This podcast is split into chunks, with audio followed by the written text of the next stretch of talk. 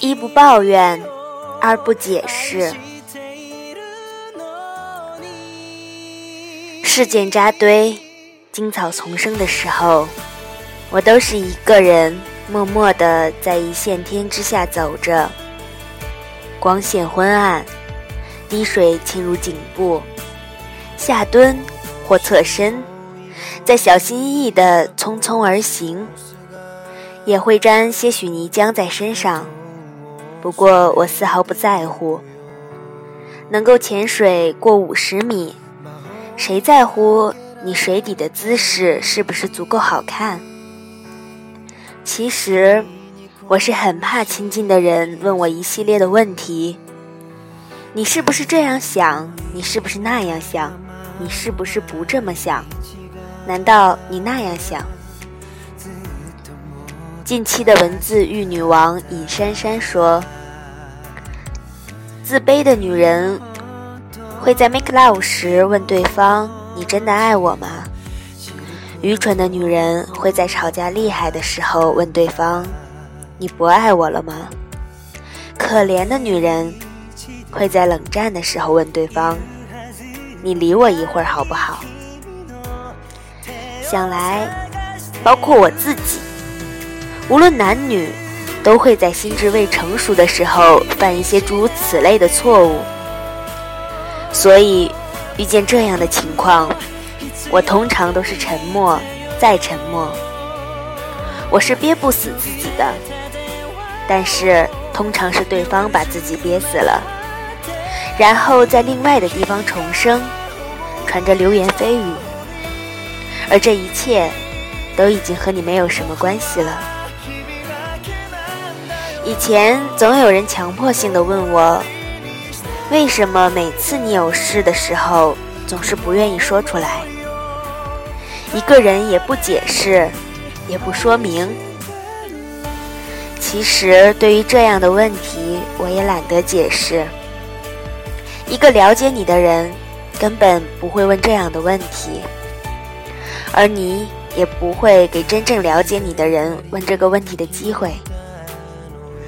我是向来不喜欢解释的，可能也是因为很早就工作了，而接触的历任老板都在我嘴唇微起时，便一头劈头盖脸的大骂：“别给我找借口。”后来我就养成了习惯，嘴唇动动，啥也不说。后来，干脆连嘴唇也懒得动，又不是演悲情偶像剧。我想，镜头也捕捉不到这般交情的微小触动，解释有何意义？吵架时问：“你不再爱我了吗？”难道我怒发冲冠，狠狠地告诉你我爱你？那么你必定会问：如果你爱我，你为什么要这么生气？我之所以生气。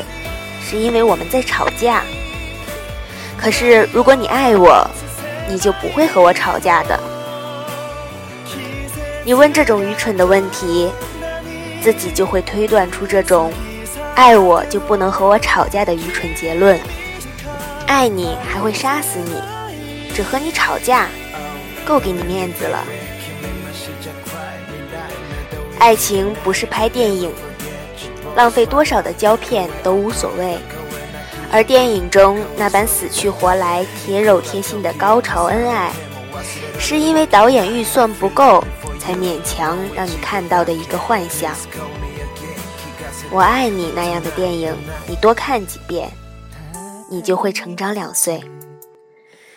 一切美好的底下都堆积着大量残骸，一切矮小的踩着的。都是巨人的肩膀。如今我人模人样的坐在你的面前，任你嬉笑怒骂，都保持着沉默的态度。起码这是一种态度。如果不是我的前几任对我百般摧残，想必我也不会有这种态度。这个年头，重要的不是纵横捭阖的能力，不是倾国倾城的长相，不是三宫六院的胸怀，也不是株连九族的家世，而是态度。态度，你有吗？你有的是激动，你有的是崩溃，你有的是谦卑，你有的是沉沦，你有的是退缩，你有的是热爱，你有的是憎恨，这些都是你有的事。你唯独没有安静的三秒钟。那安静的三秒钟，就是你的态度。一个有态度的人，是不会把别人的态度放在心里的。你会衡量，会掂量，但你不会让它占据你的内心。我的做法是想一想，中和中和，像奥巴马那样。我可以为我的言语感到抱歉，但你想要我道歉，免谈。对方说什么，你就是什么。请问，究竟他是你，还是你是你？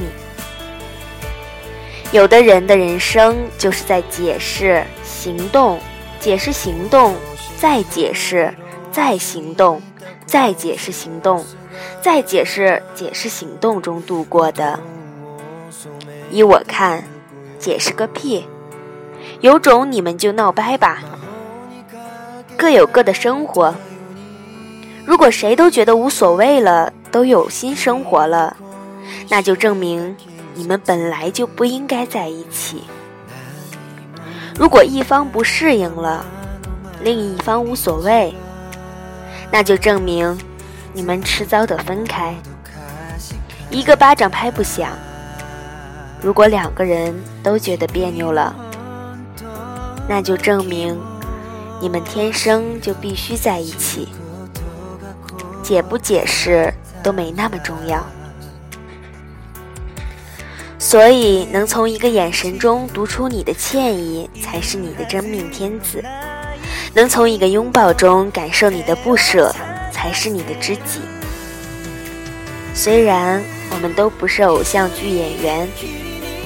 但是爱你的人，是会代替镜头捕捉你所有的一举一动、一交一情的。而那些需要你浪费时间去向他解释一切的人，必定是上帝派过来收拾你的人。撤吧。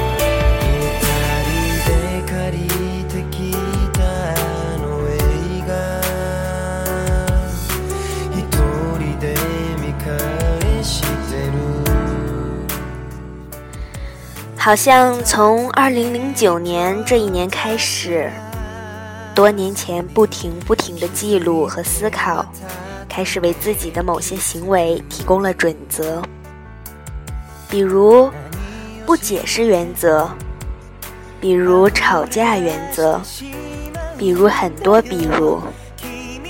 从这一年开始，人生有了越来越多的坚定。这种并非空穴来风的坚定，让我面对很多事情更有了底气。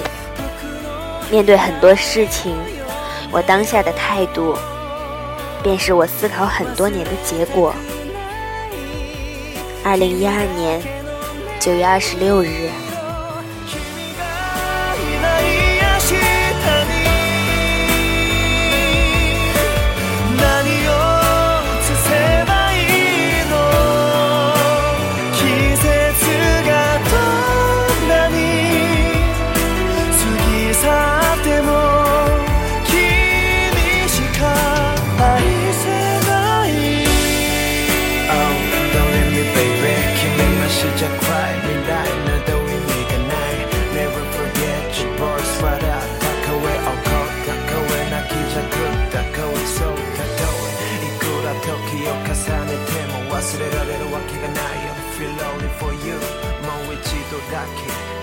call me again. He got a day tonight, the